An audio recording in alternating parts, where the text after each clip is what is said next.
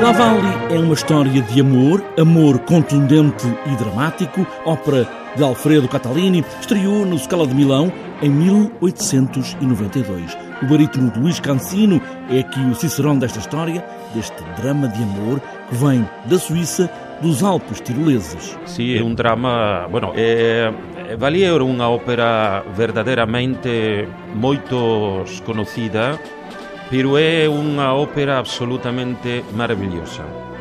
E efectivamente trata unha historia, a historia sucede en la Suiza, en el centro Europa, e, e trata un tema absolutamente de os amores non correspondidos.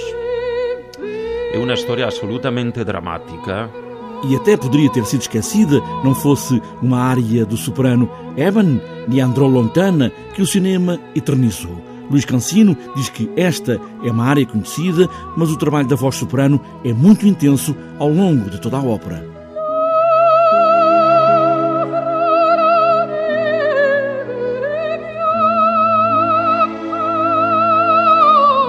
Sim, é uma área muito conhecida, mas eh, creio que quando o público termine de, de de escutar a, a, a Valli, si darà conto di una cosa molto importante. L'aria esta de Bre e Ben andrò lontana che canta al finale do atto primeiro non è la cosa mais difficile della soprano.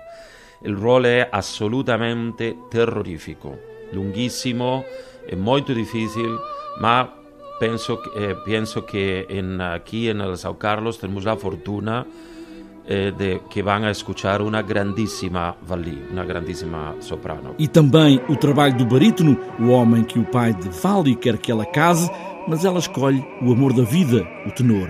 Mas Luís Cancino, o barítono, tem também uma área de grande esforço vocal, com um timbre nos limites da voz.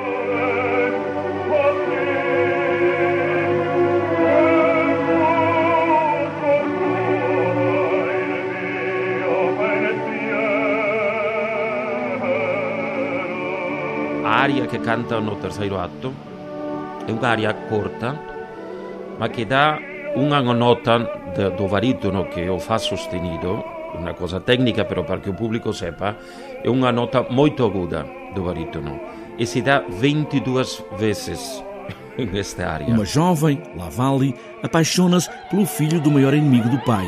Mas antes, já o pai tinha determinado o casamento com outro homem. E no fundo, Ainda há esperança, canta Vale, ecoando este canto nas montanhas do Tirol, agora no palco do São Carlos.